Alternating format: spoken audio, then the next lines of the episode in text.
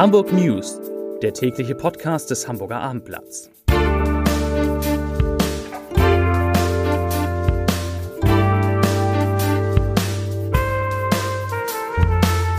Herzlich willkommen. Mein Name ist Lars Heider und Sie, ihr würdet lachen, wenn ihr sehen würdet, wo ich denn in Corona- und Homeoffice-Zeiten diesen täglichen Podcast aufnehme. Das ist nämlich in einer Abstellkammer, die ist vielleicht zwei Quadratmeter groß, keine Fenster, luftdicht verschlossen und hat einen ganz guten Sound. Und äh, deshalb gibt's auch diesen Podcast aus dieser kleinen Abstellkammer. Es geht heute um alte, neue und vor allem um falsche Corona-Zahlen in Hamburg. Wirklich wahr. Weitere Themen.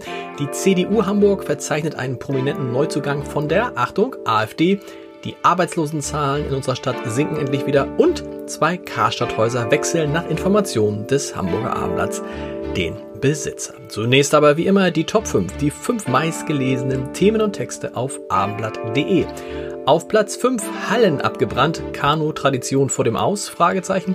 Da geht's um, den, um die Auswirkung des Brandes in Winterhude am vergangenen Freitag. Auf Platz 4 noch ein Brand, Wohnungsbrand, vier Kinder im Krankenhaus, dazu später mehr. Auf Platz 3 Corona-Fallzahlen in Hamburg steigen nicht mehr so stark. Auf Platz 2 HSV präsentiert neues Auswärtstrikot mit einem besonderen Effekt. Und auf Platz 1 Inzidenzzahl. Gesundheitsbehörde korrigiert Corona-Statistik. Das waren die Top 5. Und mit der Inzidenzzahl, mit der Korrektur der Hamburger Gesundheitsbehörde, äh, mit der fangen wir nämlich gleich an. Man kann sagen, in den, seit Beginn der Corona-Pandemie sind uns immer falsche Zahlen, falsche Sieben-Tageswerte übermittelt worden.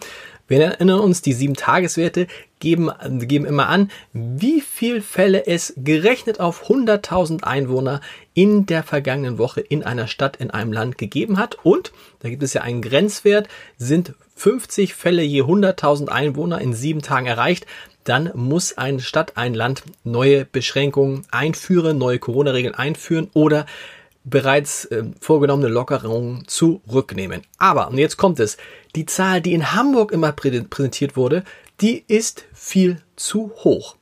Woher, woran liegt das? Bisher wurde in der täglich aktualisierten Hamburger Statistik der vom Robert Koch Institut errechnete Wert verwendet. Der beruht aber auf Einwohnerzahlen aus dem Jahr 2010, die, wir erinnern uns alle, wesentlich niedriger sind als die heute aktuellen. Soll heißen, der 7-Tage-Wert, der, der auf jeweils 100.000 Einwohner berechnet wurde, war in den vergangenen Wochen und Monaten höher als tatsächlich.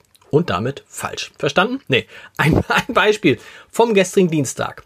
Die RKI-Zahl lag bei 30,3. Tatsächlich lag sie aber, wenn man die richtige Einwohnerzahl zugrunde lag, bei 28,7. Also immerhin, das sind so knapp zwei Prozentpunkte weniger. Also, wir merken uns, die Statistik in Hamburg war bisher falsch. Sie wird umgestellt und künftig wird Hamburg eine niedrigere Inzidenz haben als bisher. Am Mittwoch liegt sie nach Angaben der Gesundheitsbehörde bei 27,7. Damit bin ich schon bei den Corona-Zahlen des Tages und da gibt es eine gute Nachricht. Heute hat es deutlich weniger neue Fälle als gestern ge gegeben. Wir erinnern uns, gestern waren es 87, heute waren, wurden nur 61 neue Fälle gemeldet. Der 7-Tage-Wert liegt damit eben bei den eben genannten 27,7.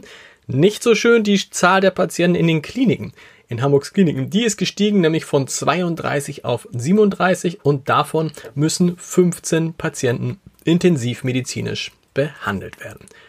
Noch ein Corona-Thema, fast schon ein positives, denn der Hamburger Airport ist als erst zweiter deutscher Flughafen als besonders sicher und vorbildlich im Umgang mit Covid-19 eingestuft worden. Nach Frankfurt erhielt jetzt auch Fußbüttel bei der Untersuchung der unabhängigen Ratingagentur Skytrax vier Sterne und damit die höchste Bewertung. Zum Vergleich.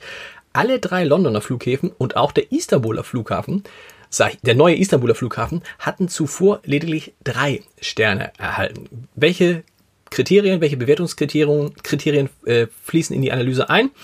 Untersucht wurden der Umgang der Flughäfen mit Reinigungs- und Desinfektionsverfahren, die Einhaltung und Kontrolle der Abstandsregeln, die Verwendung von Mund-Nasenschutz, die Verfügbarkeit von Reinigungskräften, das Tragen von Schutzausrüstung durch Flughafenmitarbeiter und weitere Hygienemaßnahmen. Und da ist Hamburg top vorbildlich, immerhin etwas nicht unwichtig, da ja in ein paar Tagen übermorgen über übermorgen die Herbstferien beginnen. Zur Politik. Hamburgs neuer CDU-Chef Christoph Ploss, der kann einen weiteren bekannten Neuzugang für seine Partei vermelden, wenige Tage nachdem er gewählt worden ist. Kürzlich hatte erst Philipp Schröder, der frühere Deutschlandchef von Tesla, Startup-Unternehmer und Fintech-Investor, äh, angekündigt, Mitglied der Hamburger CDU zu werden. Nun stößt eine ehemalige Landesvorsitzende und Europaabgeordnete einer anderen Partei zur CDU, nämlich Ulrike Trebesius. Ulrike Trebesius, das ist eine Personalie, die wahrscheinlich auch Kritik hervorrufen wird, denn erstmals überhaupt in der Geschichte der Bundesrepublik Deutschland, ein hohes Wort, tritt eine frühere hochrangige AfD-Politikerin der AfD bei. Die 50-jährige Trebesius wurde kurz nach Gründung der AfD 2013 dort Mitglied und machte schnell Karriere. Sie war eine enge Vertraute des Parteigründers Bernd Lucke, zog 2014 für die AfD ins Europaparlament ähm, und war bis zum Sommer AfD-Landesvorsitzende in Schleswig-Holstein, weil sie damals noch in Horst bei Elmshorn wohnte. Jetzt, wie gesagt, wird sie Mitglied der CDU.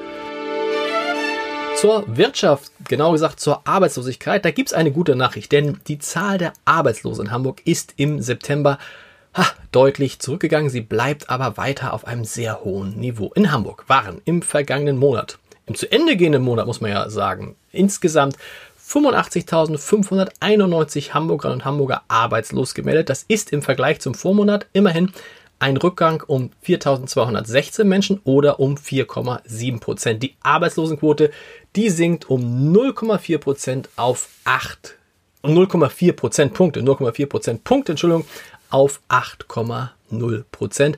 Zum Vergleich im September vor einem Jahr lag sie noch bei 6,1 Prozent. Am stärksten war der Rückgang der Arbeitslosigkeit bei den unter 25-Jährigen, nämlich um minus 5,8 Prozent. Gleichzeitig, gleichzeitig hat sich die Gruppe der Langzeitarbeitslosen um 786 Personen oder 3,6 Prozent zum Vormonat vergrößert. Zu einer Polizeimeldung, zu der spektakulärsten Polizeimeldung des Tages. Bei einem Wohnungsbrand in Farmsen-Berne hat die Feuerwehr Hamburg heute Morgen zwei Menschen aus einem massiv verqualmten Obergeschoss eines Mehrfamilienhauses gerettet.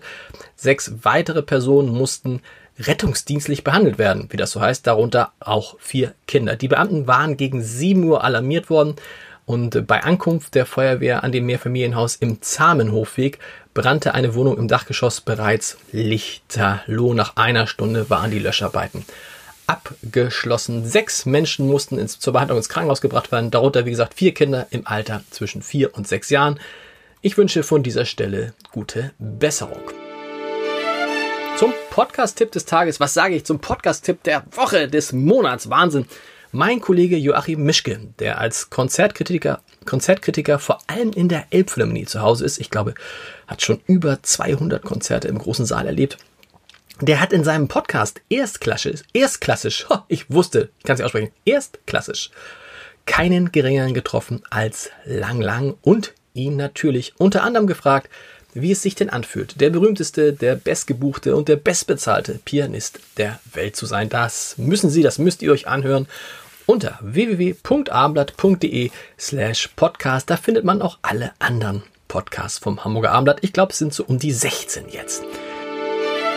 Noch schnell eine Breaking News, eine wichtige Nachricht zum Schluss. Der österreichische Investor Rene Benko, der ja auch den Elbtower bauen will, dieses neue Wahrzeichen am Eingang der Stadt, der hat jetzt die Karstadt Häuser an der Mönckebergstraße und an der Osterstraße in Eimsbüttel gekauft. Und wenn ich Häuser meine, dann meine ich die Immobilien.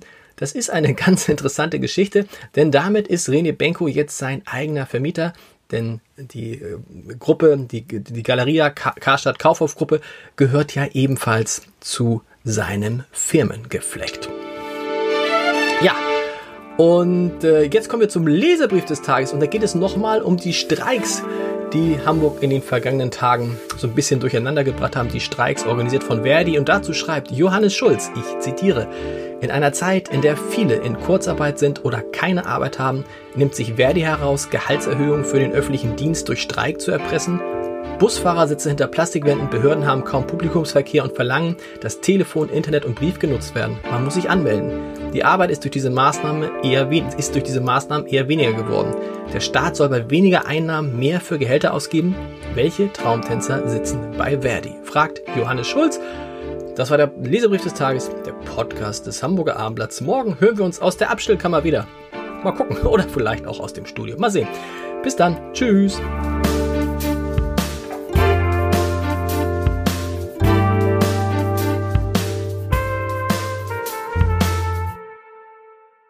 Weitere Podcasts vom Hamburger Abendblatt finden Sie auf abendblatt.de slash podcast.